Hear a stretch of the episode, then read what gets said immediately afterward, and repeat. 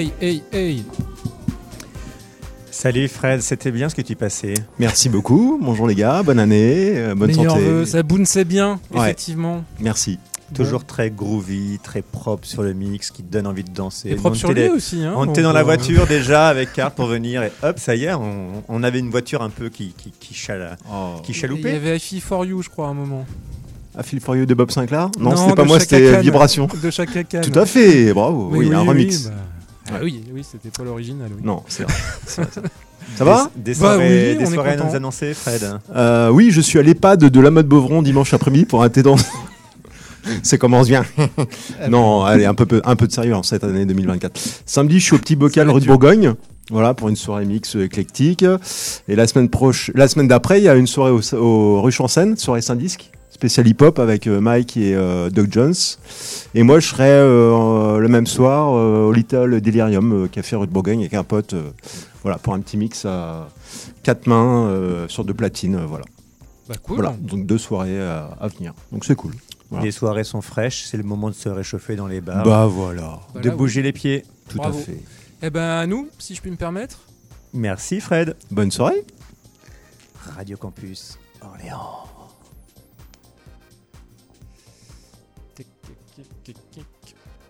Je suis en compagnie de Jérôme non Gaillardet. Mais que se passe-t-il ici au juste? Poser des questions à des personnes qui écrivent des livres, de toutes les disciplines, sans séparer la fiction de la théorie. L'émission du fictionnaire.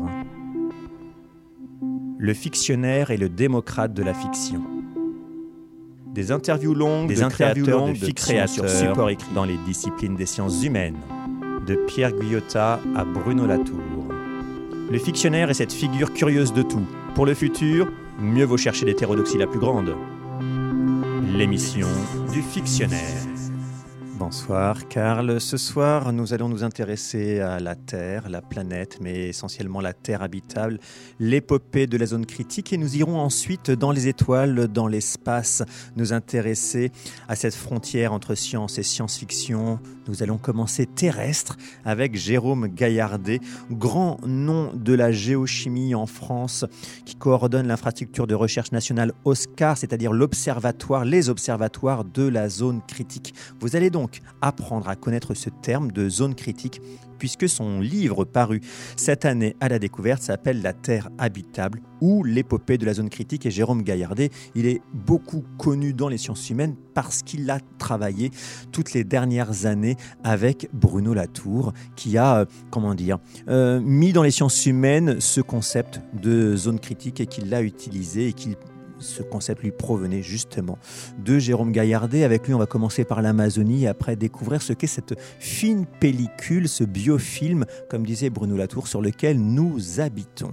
Donc, première partie de l'émission en compagnie, non pas d'un philosophe, d'un anthropologue, mais d'un géochimiste qui se met à l'école de sciences humaines. Et puis après, nous irons écouter euh, en deuxième partie Julien Vaquez qui a obtenu sa thèse en 2020 qui s'intitule L'horizon des possibles planétaires, dynamique et glissement de frontières entre science et science-fiction.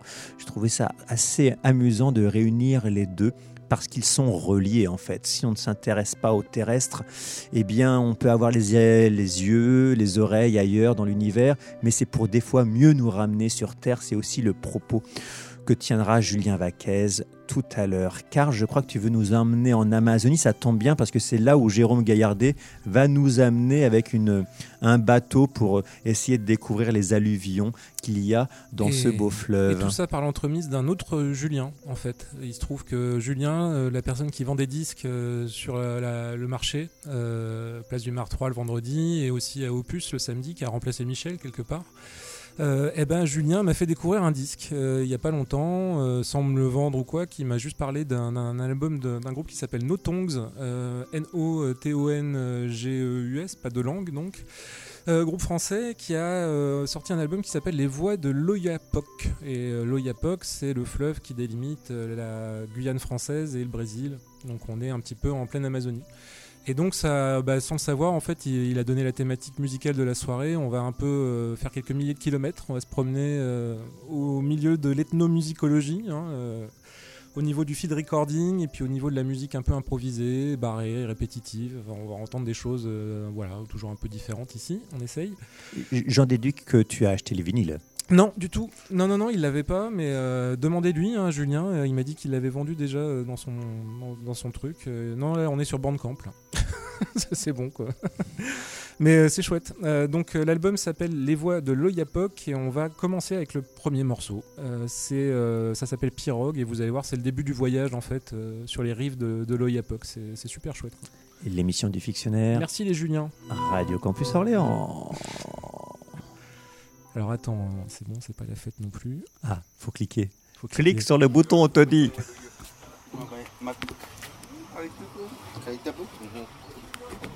Allez, attends, non, non, non.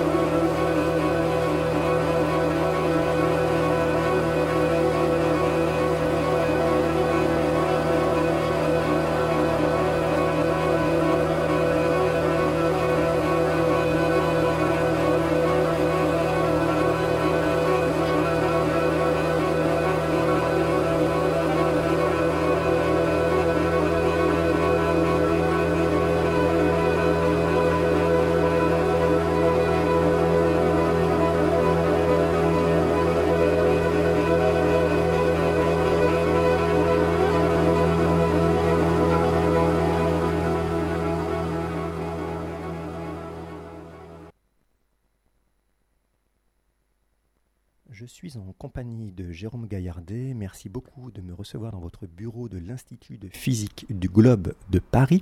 Nous parlons de votre livre qui vient de paraître aux éditions La Découverte, La Terre habitable, sous-titré L'épopée de la zone critique.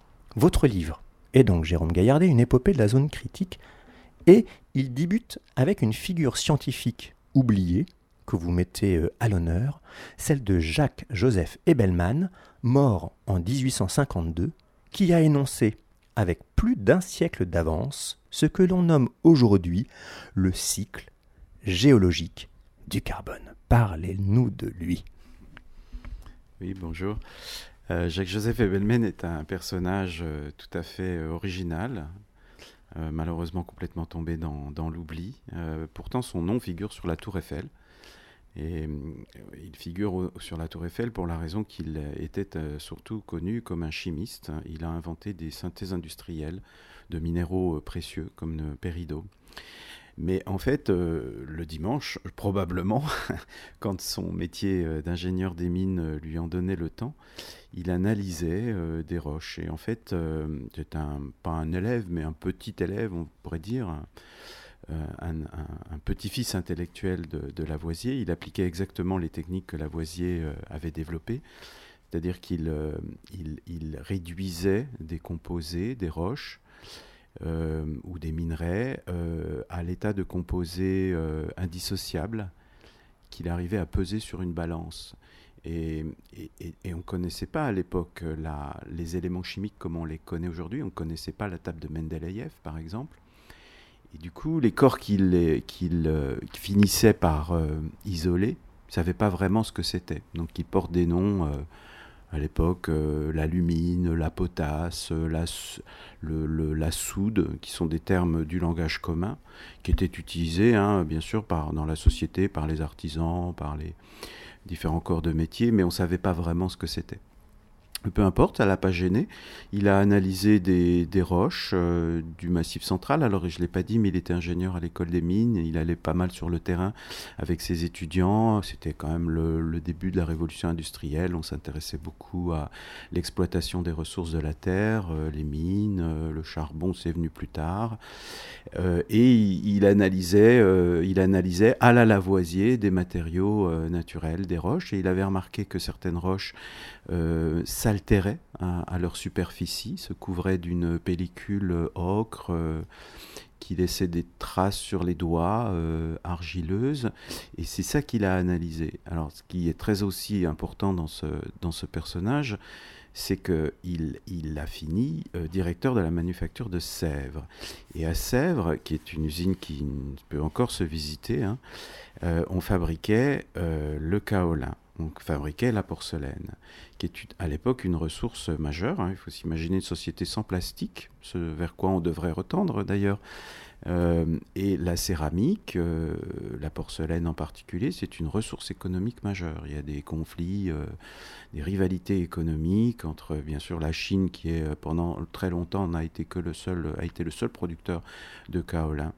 Et en tant que chimiste, ensuite directeur de la manufacture de Sèvres, il s'est intéressé à qu'est-ce que tel kaolin chimiquement et comment, à partir d'une roche euh, non altérée, et typiquement il a travaillé sur des roches volcaniques, on pouvait euh, fabriquer, la nature avait réussi à fabriquer du kaolin. Et ce faisant, il imaginait que s'il arrivait à comprendre ces processus, bah, il pourrait mettre en évidence des gisements euh, en France, en Europe, et de plus dépendre en particulier de la Chine. Voilà, et c'est comme ça qu'il a démontré euh, grâce à, des expériences très nombreuses qui ont fait l'objet d'une synthèse de ses travaux après sa disparition. Il a découvert que le kaolin provient de la transformation des roches sous l'effet d'un gaz, gaz carbonique de l'air. Donc je ne vais pas rentrer dans les détails, hein, ça nous emmènerait trop loin, mais euh, en gros, dans les termes des chimistes de l'époque, il a compris que euh, la formation du kaolin, la formation de l'argile, c'était euh, dû à une, réaction de neutralisation de l'acidité atmosphérique, ce fameux CO2 qui nous cause encore beaucoup de problèmes aujourd'hui, et les roches. Donc il le décrivait comme une réaction, à l'époque on disait acide-base, espèce de choc entre euh, des gens qui des ennemis chimiques qui donnent naissance au kaolin qui donne naissance à cette petite pellicule altérée à la surface des roches qu'il étudie, mais on peut aller bien plus loin, qui donne naissance au, sol, on va reparler je pense de la notion de sol, et puis qui, consomme du gaz carbonique de l'atmosphère. Donc il a une double fonction. Cette réaction a une double fonction, non seulement elle produit la zone habitable, mais en plus elle épure euh, l'atmosphère du gaz carbonique euh, que les volcans y ont injecté. Alors reprenons. Vous écrivez qu'Ebelmen démontre que pour transformer une roche en sol, il faut un gaz invisible, le gaz carbonique. Voilà, que ceci soit assez, euh, clair euh, pour l'auditeur. Pourquoi c'est important? Vous écrivez La décomposition des roches contribue à purifier l'air et à créer un monde vivable. L'altération chimique d'un basalte des plateaux de la Haute-Vienne enfante le sol mais purifie l'atmosphère du gaz que des volcans andins ou indonésiens y ont injecté.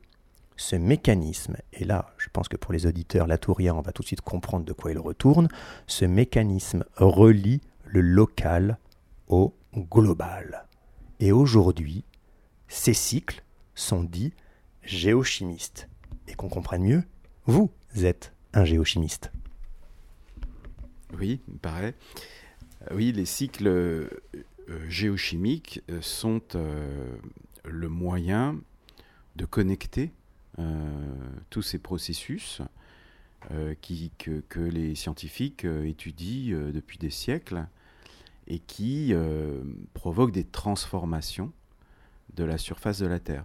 Je pense que ce qui est important et ce qu'Ebelmen avait compris et qui n'est pas du tout euh, intuitif, c'est que si la Terre n'est pas Mars, quand on la regarde euh, de l'espace, c'est parce que sur la Terre, il s'est développé une pellicule à sa, à sa superficie, qui est une pellicule euh, poreuse dans laquelle on peut faire circuler de l'eau, dans laquelle on peut mettre des vivants, dans laquelle on peut mettre de l'air éventuellement, et que sur Mars, l'ensemble de ces processus de transformation n'ont pas, n'ont pas eu lieu, ou s'ils ont commencé à avoir lieu, ils n'ont pas conduit à une planète euh, habitable, vivable, comme est la planète Terre.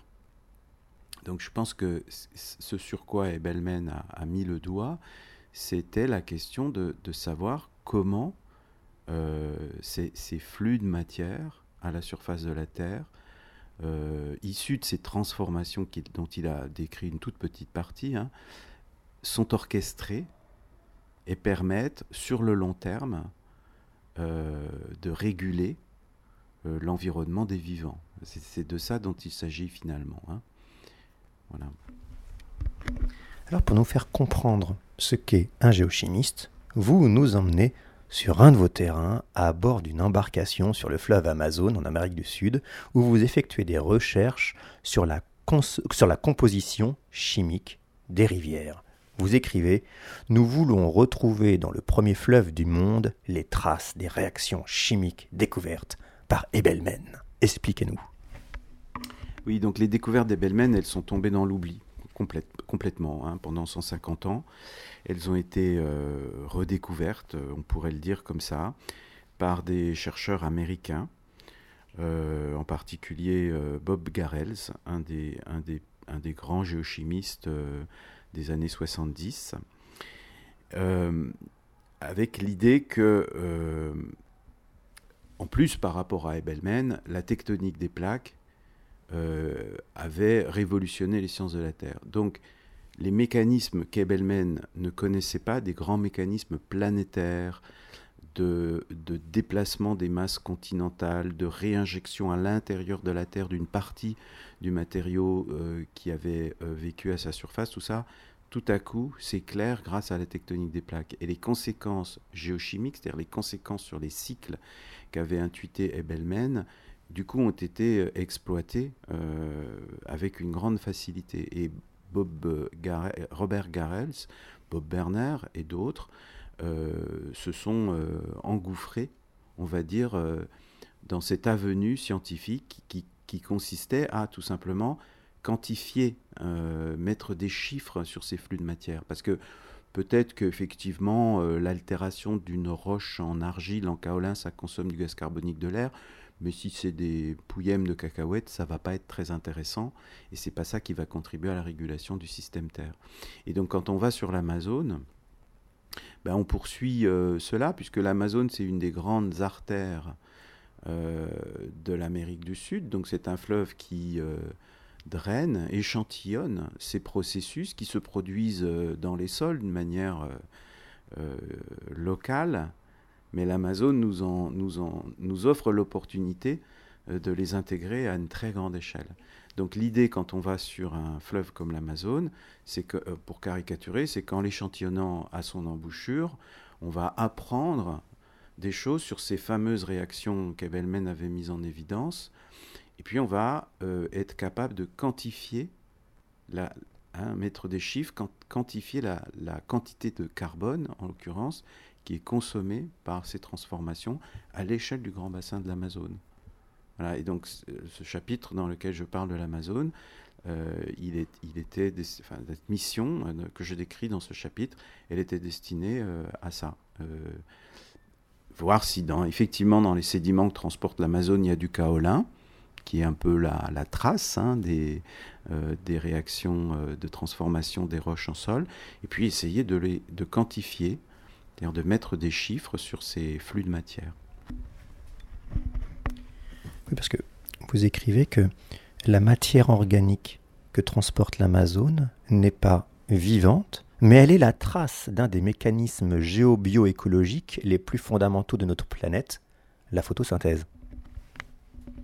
Oui, alors la photosynthèse, c'était un mécanisme, euh, c'est pas un mécanisme qu'Ebelmen a étudié pour le coup, c'est un mécanisme qui, euh, qui a été euh, mis en évidence un peu, un peu plus tôt que les découvertes d'Ebelmen, en particulier Lavoisier qui avait travaillé sur la respiration des animaux avait compris qu'on ne pouvait pas la, réaction de respiration qui consomme de l'oxygène de l'air pour produire du CO2 ne pouvait pas être la seule.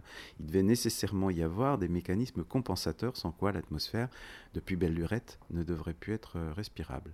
Et c'est des savants suisses qui avaient mis en évidence euh, la découverte de la réaction inverse, qui est le fait que les plantes, grâce à l'énergie du soleil, sont capables de consommer le gaz carbonique de l'air pour produire de la matière organique. Donc là aussi, on est dans une une espèce de rotation, comme on les appelait à l'époque, mais qui est euh, beaucoup plus rapide que celle qu'Ebelmen a découvert. Euh, Ebelmen, il a découvert un cycle, on pourrait dire aujourd'hui géologique, même si ces termes n'existaient pas à l'époque, alors que euh, Lavoisier et puis les savants suisses avaient découvert un cycle écologique, on pourrait dire. Mais de nouveau, et c'était heureux, ces distinctions n'existaient pas euh, à l'époque.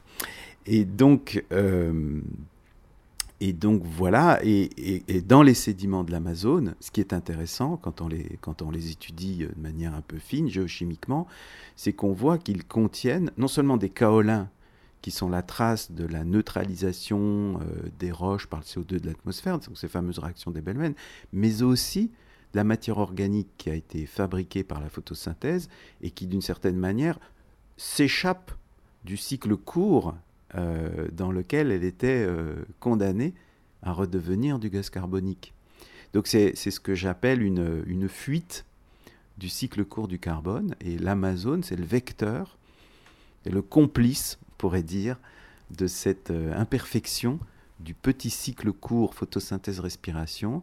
et l'Amazone, elle transporte dans ses sédiments une matière organique qui n'a pas été décomposée, et elle va les transporter jusqu'à l'océan Atlantique. D'où l'utilité d'aller dessus pour récupérer des échantillons. Et c'est cela que je voudrais maintenant dont on parle, euh, c'est-à-dire le, suivi des échantillons. Vous écrivez que nos traceurs chimiques ou isotopiques, patiemment interrogés dans d'austères laboratoires à l'aide de machines séparant les atomes, et nous nous trouvons à l'Institut de physique du Globe de Paris, c'est ici justement le, le laboratoire, nous invitent finalement à penser comme une montagne, selon l'expression de l'écologiste américain Aldo Leopold. La montagne andine dévore, tel un ogre glouton, écrivez-vous, des restes de vivants qu'elle engloutit au fond de la mer. Qu'est-ce qui se passe à l'Institut de physique du globe de Paris avec les échantillons? Lorsque l'on rentre euh, d'une campagne de terrain, on revient avec des échantillons d'eau ou de sédiments qui ont été séparés euh, sur le terrain par des filtrations. Hein, je ne rentre pas dans les détails techniques. Et une fois qu'ils sont en laboratoire, eh bien, on, euh, y analyse des traceurs. Cette notion de traceur, elle est vraiment très importante. Et Bellman, il mesurait en gros la composition chimique des matériaux, mais nous, on va beaucoup plus loin. Euh, on, a repéré, euh, on a l'habitude d'utiliser un certain nombre euh, de traceurs, et en particulier des traceurs isotopiques.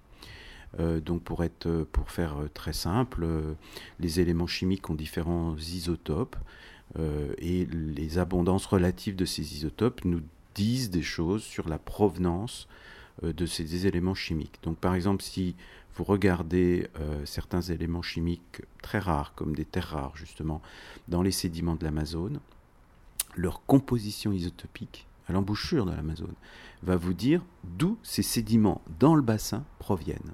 C'est un véritable travail de détective hein, que ces traceurs euh, isotopiques permettent de faire.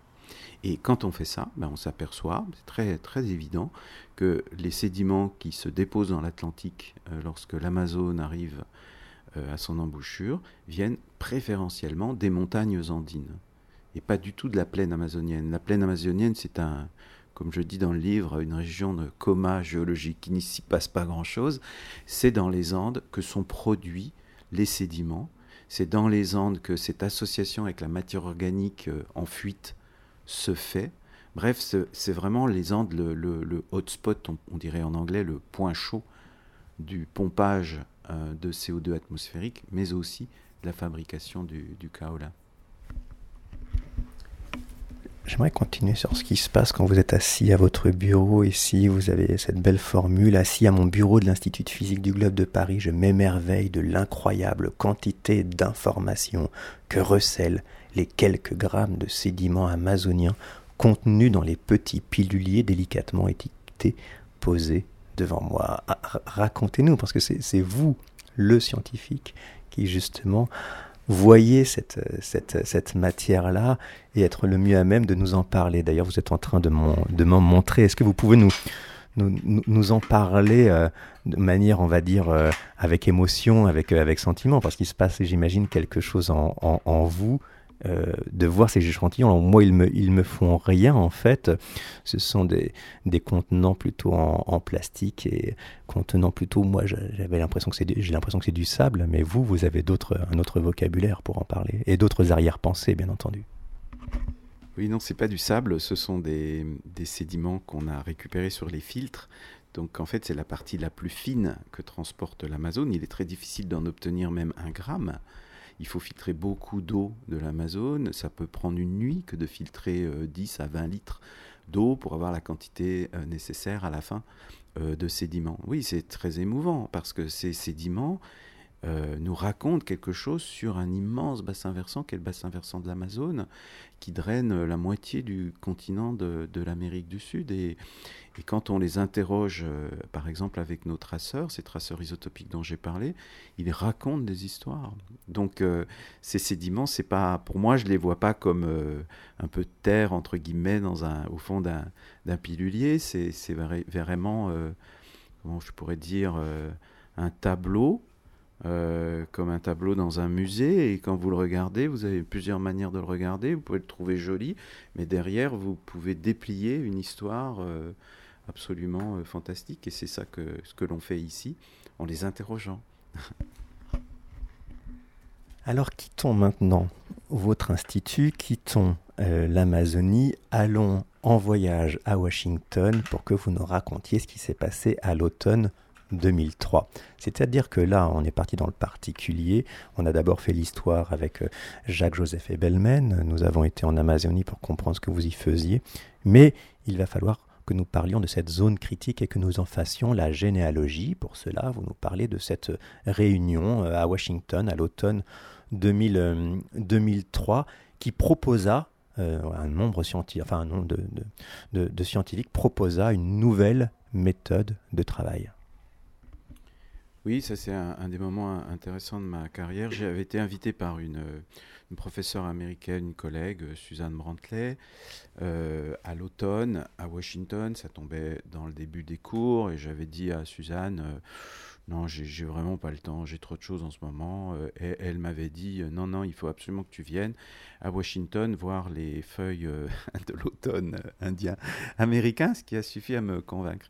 Et c'était une réunion intéressante dans laquelle les financeurs, euh, de la NSF et les chercheurs euh, avaient réussi à se réunir pendant quelques jours. Et ça a été un brassage euh, d'idées intellectuelles absolument fantastique, où chacun d'entre nous s'est exprimé du point de vue de sa discipline. Donc moi, je venais en tant que géochimiste qui avait travaillé sur des grands systèmes fluviaux, le Congo, l'Amazone. J'avais d'autres de mes collègues qui avaient travaillé sur des tout petits bassins versants, voire des sols donc à vraiment à petite échelle avec des outils qui n'étaient pas du tout les miens. Il y avait également des, ce qu'on appelle des géomorphologues, c'est-à-dire des gens qui s'intéressent plutôt à, la formation des reliefs euh, euh, sur la Terre. Il y avait des chimistes de laboratoire, c'est-à-dire des gens qui pensent que le terrain c'est beaucoup trop compliqué et que pour simplifier la nature, on va essayer de reproduire les réactions de transformation qui s'y produisent dans un, dans un bécher. Et à la fin de la semaine, on a, on a rédigé un petit texte qui ensuite a été euh, publié et qui a eu un effet important sur euh, les financeurs qui étaient là. Les financeurs qui étaient là, donc de la National Science Foundation, ont réalisé qu'il y avait quelque chose de scientifique à faire que de regrouper différentes disciplines, différents chercheurs sur un programme.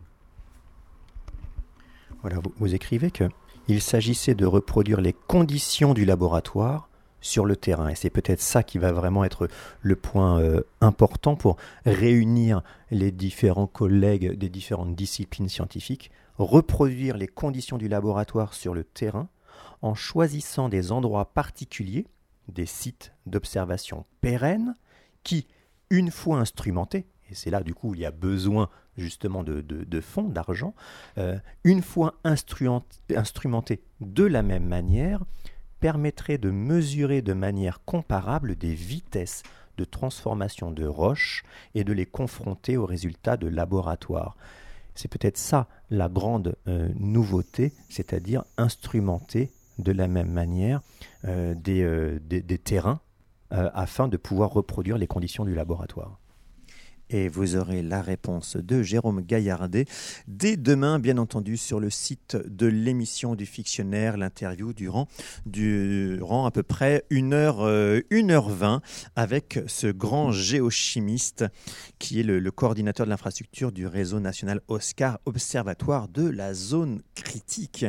Nous allons passer donc maintenant à l'espace, nous allons passer au planétaire, à la frontière entre la science et la science-fiction avec Julien Vaquez, jeune thésard qui a soutenu sa thèse en 2020.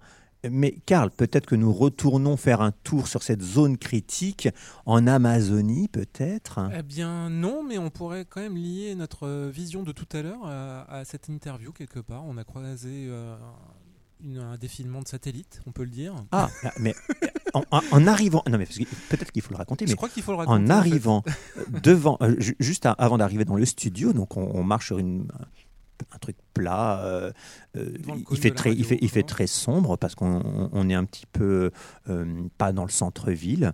Il y a une, une, fine lamelle de lune et soudain une constellation de satellites qui passe au-dessus de nous. Et ça, c'est quand même un phénomène très très rare, parce qu'il faut quand même la bonne inclinaison. Et, vraiment une vraie constellation de, bah, des, satellites d'Elon Musk. Hein, quoi. Euh, là, on a eu vraiment une infraction dans le ciel, c'est-à-dire qu'Elon Musk nous prend notre ciel, en fait. Il nous prend notre lumière des étoiles. Très rapide. Quoi. Et c'est une pollution insoutenable. C'était beau à voir, mais en même temps, je pense qu'on était révoltés. On aurait eu un lance-pierre vraiment fulgurant. Je pense qu'on y aurait bien désingué un ou deux satellites. Je, te laisse la responsabilité de tes propos. Euh, non, on va plutôt partir en Chine. Je l'avais annoncé un voyage, euh, on y va. Euh, avec un Français qui s'appelle Kink Gong. K-I-N-K, c'est drôle, accompagné d'un sino-américain, Lee Daigo, qu'on avait déjà diffusé dans l'émission. Ils ont fait un album en duo qui s'appelle Dali China. Et là encore, on est entre ethnomusicologie, feed recording et création, avec un morceau qui s'intitule Cello Zeng Paco. C'est sur le label Acuphone. Vous êtes à l'émission du Fictionnaire sur Radio Campus Orléans. Thank you.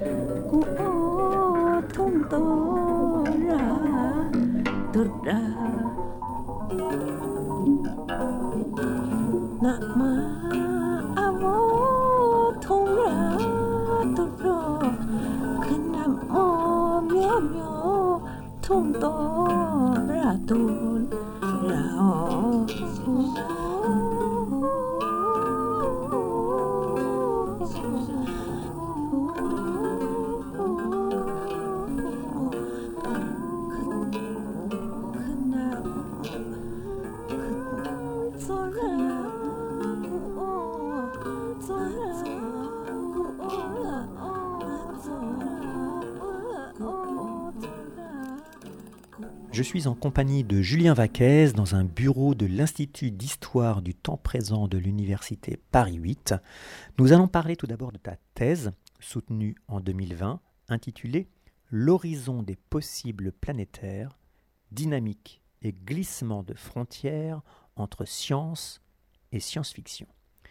Il va donc dans ta thèse de la spécificité de la science-fiction et sa spécificité, celle, on va dire que tu interroges plus particulièrement, est ce trait d'union entre science et fiction.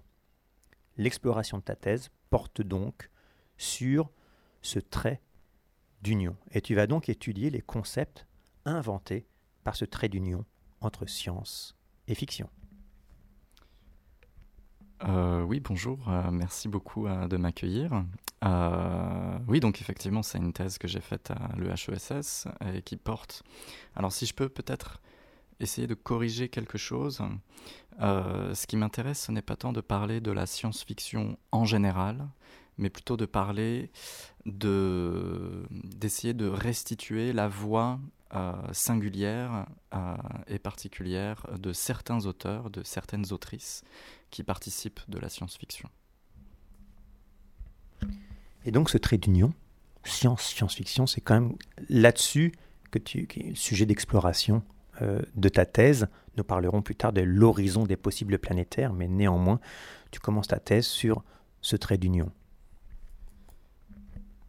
Euh, oui, effectivement, euh, je me suis interrogé très très vite sur ce petit caractère typographique, comment on doit le lire, comment on doit l'interpréter. est-ce est-ce qu'il veut dire euh, que l'on reconnaît qu'il y a une séparation, une distinction entre la science et la fiction, ou est-ce qu'au contraire on essaie de nier cette séparation, euh, ou encore est-ce qu'on essaie de la dépasser euh, en fait? Et ça c'est un problème moi qui m'intéresse particulièrement parce que les, les travaux qui existent sur la science-fiction en général sont des travaux de littérature qui considèrent la science-fiction comme étant eh bien voilà un genre littéraire. Et en général, ils ont tendance à euh, minorer le rôle de la science et le rôle de ce trait d'union, en fait. Et donc moi, ma perspective, c'est plutôt euh, de dire que euh, ce trait d'union est très important, et c'est très important de bien saisir la manière dont ces, écrivains, ces écrivaines définissent la notion de science-fiction. Enfin, pas forcément comment ils la définissent, mais pourquoi elle fait sens pour eux et pour elles, en fait. Pourquoi ça fait sens pour eux euh, de catégoriser, de ranger leur œuvre dans cette, dans ce, avec ce syntagme de science-fiction. Donc chacun s'approprie le syntagme et lui donne des significations particulières, soit de manière très explicite, soit à travers leur choix d'écriture, leurs œuvres et tout ça. Donc c'est ça que, je voulais explorer. Ceci pourrait donc être la méthode utilisée dans ta thèse, parce que il y a ce titre, l'horizon des possibles planétaires, si bien que de cette, enquête, ta thèse, se dégage, je te cite, la complicité entre écrivains et scientifiques dans la promotion de deux projets opposés, répondant chacun à leur manière aux enjeux écologiques contemporains. Le premier projet c'est en quittant la Terre, et le second en, réinterrogeant nos manières de l'habiter. Et c'est cela que signifierait ton titre, L'horizon des possibles planétaires. Oui, alors euh, en fait, euh, alors ça c'est un thème possible hein, qu'on peut explorer dans ce vaste corpus d'œuvres qu'on range sous la catégorie de science-fiction. Euh, moi ça m'intéresse parce que je suis personnellement très sensible aux enjeux écologiques et très inquiet du devenir de la planète et de la planète que nous allons léguer aux générations futures, si tant est que l'on peut léguer une planète.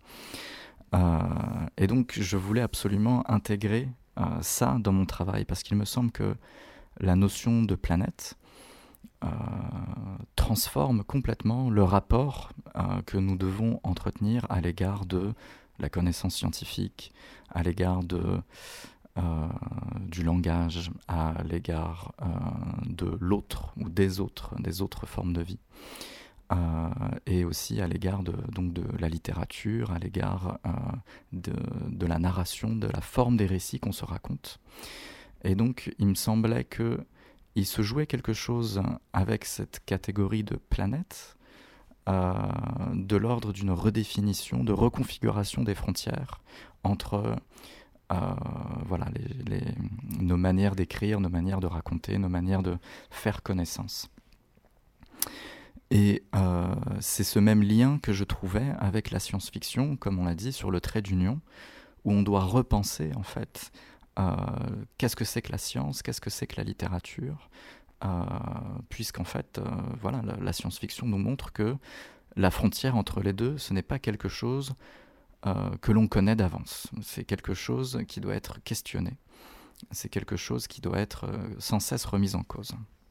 Donc voilà, c'était un peu le lien entre ces deux thèmes-là que je cherche à articuler en réalité, donc la planète et la science-fiction, euh, depuis euh, bientôt une dizaine d'années maintenant, à vrai dire. Peut-être que c'est le moment de parler de ta revue, Angle Mort, puisque c'est une, pratique euh, antérieure à, ta thèse, c'est peut-être cela qui t'a poussé à réaliser cette, cette thèse-là. Peux-tu nous parler de la, revue Angle Mort, la manière dont tu l'as conçue et que tu l'as théorisée aussi C'est essentiellement peut-être une, revue de, science-fiction et de littérature de science-fiction oui, alors tout à fait. En fait, c'est une revue que ce n'est pas moi qui l'ai créée, ça a été créé par une équipe d'écrivains, d'éditeurs de science-fiction en 2010. Euh, des gens comme euh, Sébastien Sevet, Laurent Kessy euh, et d'autres. C'est une revue numérique donc qui publie des nouvelles de science-fiction,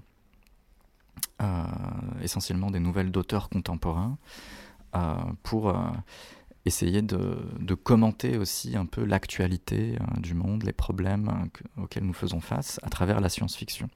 Et donc moi j'ai intégré cette équipe en 2012, donc assez tôt dans l'histoire de la revue. Et donc je faisais partie du comité de lecture. Et donc moi en 2012 je commençais ma thèse. Et donc je l'avais considéré cette revue comme étant mon premier terrain d'enquête en réalité. C'est-à-dire que ça me permettait euh, en faisant partie du comité de lecture, de voir comment ces gens, qui sont des professionnels de la science-fiction, des écrivains, des éditeurs, des traducteurs, comment ils lisent les récits qu'ils reçoivent et euh, pourquoi celui-ci va être accepté, celui-là va être refusé, qu'est-ce qui constitue un bon récit de science-fiction? Donc c'est un peu comme ça que ma thèse a commencé. Euh, et il se trouvait que assez rapidement, donc 2014-2015, les membres de l'équipe sont peu à peu partis pour tout un tas de raisons euh, personnelles, biographiques, économiques. Euh, et, euh, donc, je me suis retrouvé seul à peu près dans cette revue avec quelques personnes. Et donc, j'ai reconstitué une nouvelle équipe et on a redéfini un peu la politique éditoriale de la revue. Et pour moi, c'est devenu un peu une manière de continuer ma recherche, celle que je menais à travers la thèse, mais par d'autres moyens, et euh, notamment en publiant donc des récits de science-fiction et en commençant à publier des articles euh, scientifiques, et donc à essayer de, de, remettre en cause toujours un peu cette conception qu'on a de la science et de la littérature et de cette frontière, pour voir qu'en fait, eh ben, euh, on peut très bien les mettre ensemble et voir qu'ils pensent ensemble à des problèmes, des enjeux, etc., qui sont importants aujourd'hui. Peut-être faut-il préciser maintenant que ta thèse est une thèse en sociologie. Et donc dans cette thèse, tu vas convoquer bah, des sociologues, notamment deux éminents sociologues, Pierre Bourdieu et Bruno Latour. Il y a peut-être cette curiosité qu'on peut trouver dans, dans, ta thèse, qui est celle de tenter de rapprocher la sociologie de Pierre Bourdieu, à savoir plutôt la théorie des champs, et celle de Bruno Latour, donc la théorie de l'acteur réseau, qui sont en complète opposition. Euh, et, tu effectues une lecture bien particulière. Alors, on comprend que tu es plutôt du côté de la sociologie de Bruno Latour, petit à petit au fil de la lecture de ta thèse, et que tu vas plutôt prendre euh, la théorie de l'acteur réseau euh, plutôt que la théorie des champs de, Pierre Bourdieu. en tout cas, c'est celle que tu vas trouver plus efficace pour l'objet de ton étude. Et utilisant Bruno Latour, tu vas l'utiliser aussi d'une manière bien particulière parce que tu fais une lecture euh, assez étonnante d'Aramis ou L'amour des techniques, ce livre de 1993, qui est sans doute le livre le moins étudié de Bruno Latour. Et j'aimerais que tu nous parles de la lecture que tu en fais. Euh, oui, alors, alors en fait, c'est vrai que d'une certaine manière, on peut dire que je me rapproche plus de Bruno Latour hein, que de Pierre Bourdieu, mais cela dit, Pierre Bourdieu, je ne l'abandonne jamais vraiment euh, dans cette thèse, hein. parce que je pense que la théorie des champs est très très intéressante et elle mérite aussi d'être déconstruite par la science-fiction, d'une certaine manière. Euh, mais euh, je fais la même chose avec la tour hein, dans ce chapitre que tu évoques qui s'intitule donc La tour contre la tour. Et donc euh, Aramis ou l'amour des techniques est pour moi un livre très intéressant de, de, Bruno Latour dans lequel il fait un usage vraiment exacerbé, exubérant de dispositifs fictionnels. pour rendre compte donc de, de, son enquête sociologique. Et d'ailleurs, euh, il, il, il, le théorise pas vraiment, mais il, cherche à donner un nom à cette espèce d'exercice d'écriture qu'il mène, et il appelle ça la scientifiction. Et donc moi, en tant que lecteur passionné de science-fiction, je me suis dit, connaissant un peu l'histoire de, la science-fiction, euh, et, et d'ailleurs essayant de la réécrire aussi en partie, cette histoire, euh, on sait très bien que l'homme qui a inventé le syntagme science-fiction en américain, science fiction, il avait d'abord opté pour un autre mot qui était donc scientifiction.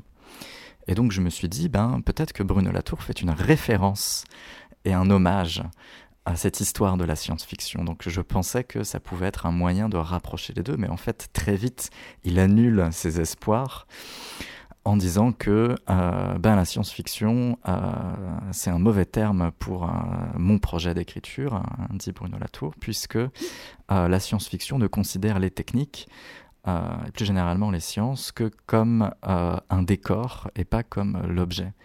ce qui me semble à moi très problématique, évidemment. Alors, du coup, j'analyse un peu ce geste, quoi, et je montre qu'il y a quand même quelque chose d'assez curieux parce qu'il reconnaît que son geste se rapproche d'un projet d'écriture de science-fiction, mais en même temps, eh bien, euh, donc il empiète sur le territoire de la science-fiction, mais en même temps, il dépossède immédiatement la science-fiction de ce territoire en disant non, finalement, ce n'est pas ça que fait la science-fiction. Euh, et euh, voilà, donc c'est la raison pour laquelle je pense que Bruno Latour n'était pas un très bon lecteur de science-fiction, mais je pense qu'il le reconnaissait lui-même. Euh, euh, mais c'est dommage parce que si on suit sa méthode d'enquête, qui est donc de, vous savez, ces, grandes phrases aujourd'hui qu'on utilise, voilà, prendre au sérieux les acteurs, les suivre et tout ça, eh bien si on suit les écrivains de science-fiction, donc en suivant la, méthode de Bruno Latour, eh ben on devrait, enfin il ne devrait pas être autorisé à dire une chose pareille. Euh, et donc, euh, et donc euh, en faisant un peu ce travail de, lecture du de, des livres de Bruno Latour et du rôle qu'il donne à la fiction dans son écriture, alors dans ce livre-là, mais aussi dans d'autres livres, hein, dans la vie de laboratoire notamment. donc je m'intéresse à son rapport à la fiction et je m'intéresse au fait que d'une certaine manière, Aramis ou l'amour des techniques peut être compris et peut être interprété comme étant un roman de science-fiction, un petit peu raté, mais euh, un roman de science-fiction. Et donc on peut le comparer, au lieu de le comparer à des livres de sociologie par exemple, ou de sociologie des sciences en particulier, on pourrait aussi le comprendre et le comparer avec d'autres œuvres de science-fiction. Voilà. Et ça c'est un peu mon geste un peu provocateur d'une certaine manière de euh, considérer que la science-fiction est toujours en dialogue constant avec des euh, chercheurs, des scientifiques, et toujours à, euh, comment dire, pas à mettre en scène, mais à, rendre ce dialogue explicite à travers mon travail, en fait. Voilà. Est-ce que euh, on peut trouver que tu prends le, bon angle d'attaque. Euh, Bruno Latour était très faiblement lecteur de science-fiction. Euh, il n'a lu que tardivement, même si tout le monde autour de lui l'incitait très fortement euh, à en lire.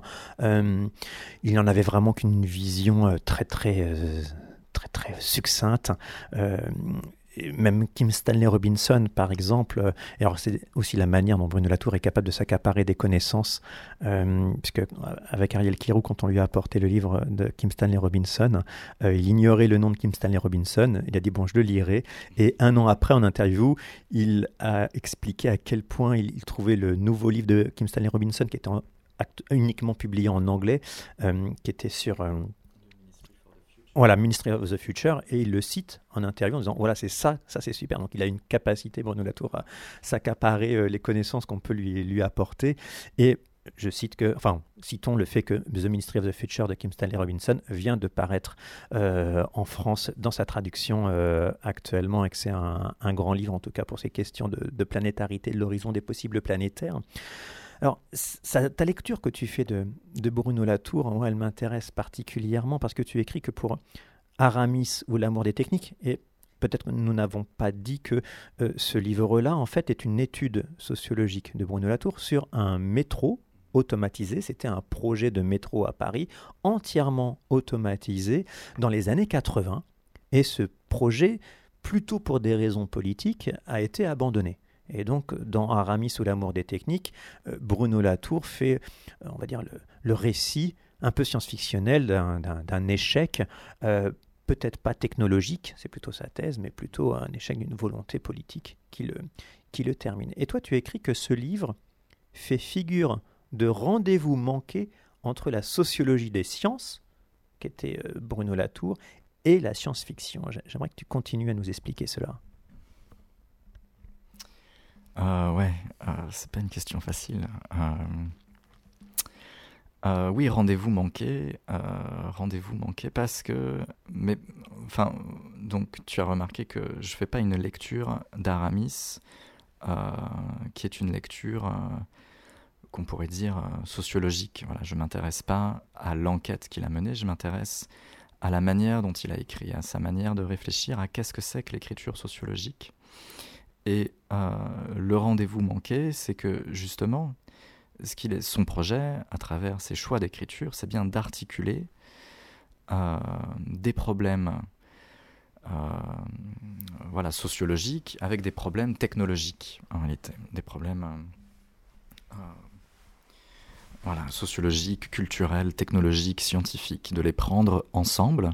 Et donc, euh, de donner une voix, c'est ça qui est aussi intéressant, qui est aussi original dans ce livre, c'est qu'il donne une voix aux objets techniques.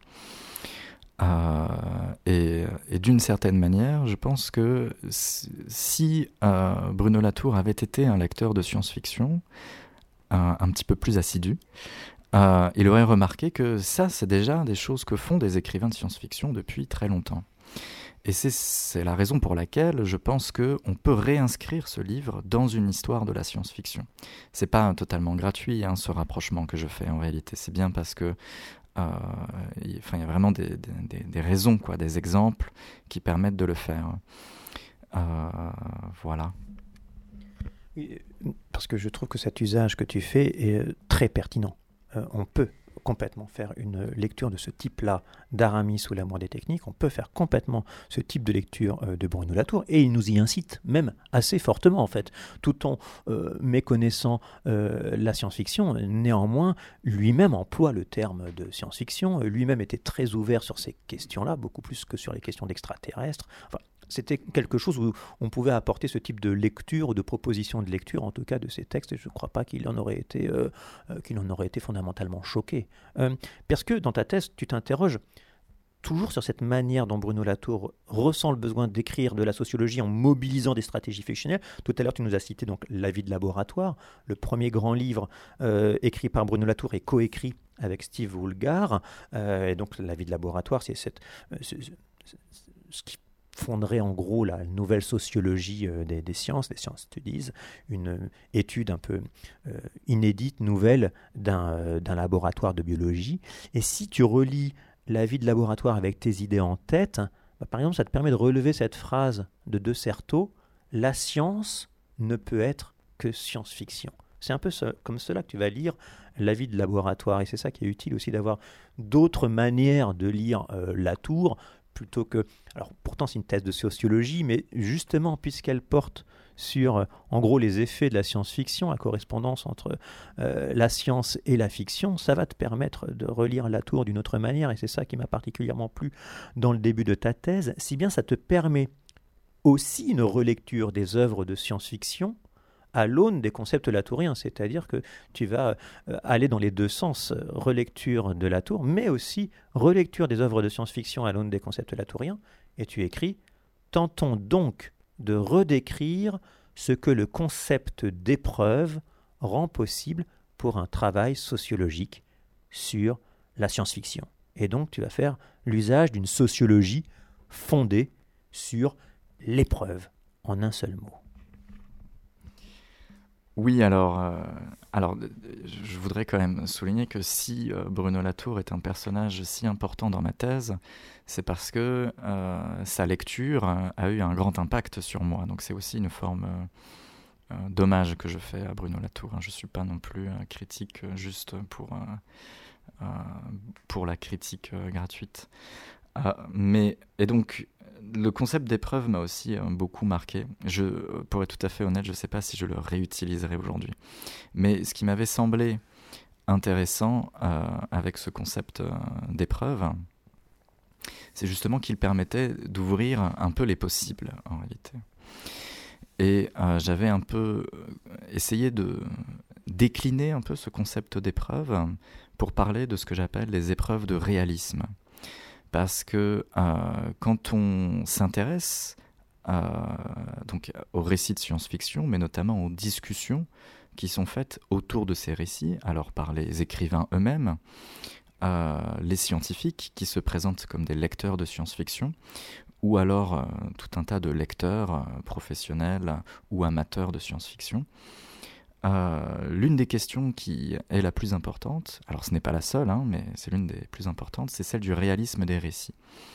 Et donc euh, moi je fais l'hypothèse que euh, ce qui fait la qualité d'un récit de science-fiction, c'est sa capacité à nous convaincre de son réalisme.